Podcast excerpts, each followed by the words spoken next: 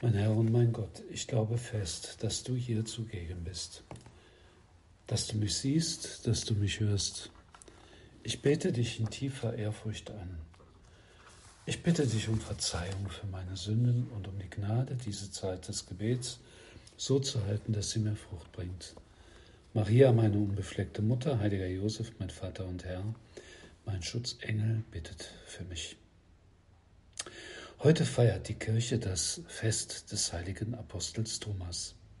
Ja, es ist dieser ungläubige Thomas. Wenn ich nicht die Male der Nägel an seinen Händen sehe, und wenn ich meine Finger nicht in die Male der Nägel und meine Hand nicht in seine Seite lege, glaube ich nicht. Das hatte er den anderen Aposteln gesagt. Dann, acht Tage später, begegnet er dem auferstandenen Jesus der ihn liebevoll bittet, alles das zu tun, was er als Glaubensbeweis forderte. Thomas ist völlig überwältigt und er stammelt, mein Herr und mein Gott. Großartig, dass es diesen Thomas gibt. Es macht uns Mut, denn möglicherweise haben wir auch solche Thomas-Momente. Momente, in denen unser Glaube herausgefordert wird und wir Gott vorschreiben wollen, was nun zu geschehen hat. Und genau darüber wollen wir jetzt mit dir, Herr, sprechen. Wie steht es um meinen Glauben? Das ist eine entscheidende Frage. Eines ist klar. Der Glaube ist das Band unserer Beziehung zu Gott und deshalb die Basis, auf der wir stehen. Also, der Glaube ist fundamental. Deshalb haben wir diese Zeit des Gebetes mit einem Glaubensakt begonnen. Ich glaube fest, dass du hier zugegen bist. Wir spüren es. Der Glaube ist ein Sprung. Wir erklären, dass wir unsere sinnliche Wahrnehmung nicht als das Maß alles Erkennens verstehen. Der moderne Mensch fürchtet sich oft vor diesem Sprung. Das ist ihm zu unsicher.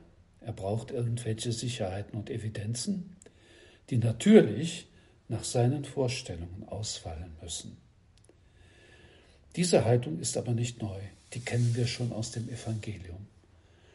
Matthäus berichtet zum Beispiel, zu jener Zeit sagten Schrift, einige Schriftgelehrten und Pharisäer zu ihm, Meister, wir wollen von dir ein Zeichen sehen. Benedikt XVI. hat das einmal folgendermaßen kommentiert.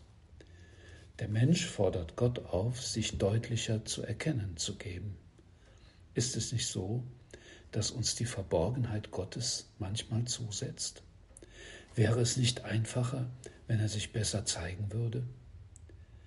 Wenn du der Sohn Gottes bist, dann steig doch herab vom Kreuz. Christus soll den Beweis für seinen Anspruch vorlegen, damit er für sie glaubwürdig wird. Und diese Beweisforderung geht durch die ganze Lebensgeschichte Jesu hindurch. Es wird immer wieder vorgehalten, dass er sich nicht genügend ausweise, dass er ein Wunder tun müsse, das alle Zweifel endgültig beseitigt und klarstellt, wer er ist oder wer er nicht ist. Und das gilt auch heute. Wir halten doch heute auch Gott und seiner Kirche entgegen. Wenn es dich gibt, Gott, dann musst du dich deutlicher zeigen. Dann musst du die Wolken deiner Verborgenheit aufreißen und uns die Klarheit geben, auf die wir Anspruch haben. Andernfalls musst du dich nicht wundern, wenn es so wenig Jünger gibt. Soweit der Kommentar Benedikts. Aber Gott hat sich doch gezeigt und zeigt sich immer wieder. Denken wir zum Beispiel an die Schöpfung. Paulus schreibt, Seit Erschaffung der Welt wird seine unsichtbare Wirklichkeit an den Werken der Schöpfung mit der Vernunft wahrgenommen, seine ewige Macht und Gottheit. Daher sind sie unentschuldbar, denn sie haben Gott erkannt, ihn aber nicht als Gott geehrt und ihm nicht gedankt. Sie verfielen in ihrem Denken der Nichtigkeit und ihr unverständiges Herz wurde verfinstert. Ja, So ist es. Heute glauben viele Menschen, auch solche, die sich für gescheit halten, lieber an den blinden Zufall und nicht eben an den Schöpfer. Herr, und ich sage dir, ich glaube, Herr, hilf meinem Unglauben. Du bist zu uns gekommen, du hast die menschliche Natur angenommen, hast zu uns mit menschlichen Worten gesprochen, du bist auferstanden, was vollkommen glaubwürdige Zeugen bestätigen. Was hättest du mehr tun können? Nun, der Glaube ist ein Weg. Solange wir leben, sind wir unterwegs und deswegen wird er auch immer wieder bedroht und bedrängt. Damit ist zum Glauben etwas nötig, was die Heilige Schrift Umkehr nennt. Herr, du hast oft aufgerufen dazu, kehrt um und glaubt an mich. Ja, Glauben bedeutet eine innerliche Herumwendung. Ich muss lernen zu erkennen, wie blind ich bin, wenn ich nur dem traube, was meine Augen sehen.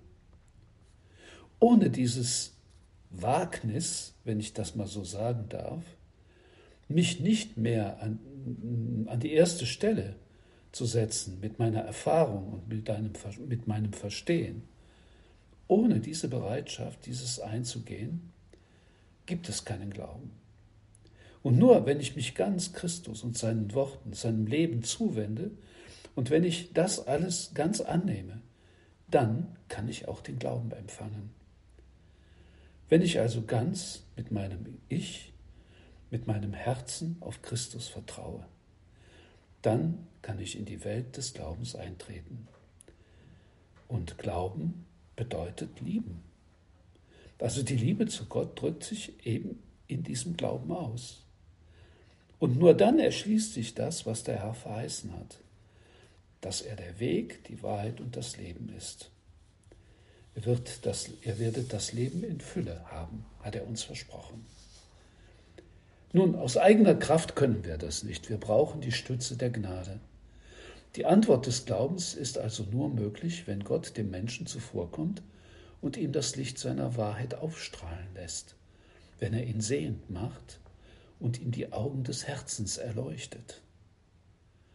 In einem Interview sprach Papst Franziskus von der eigenen Glaubenserfahrung, die auch Momente der Dunkelheit hat.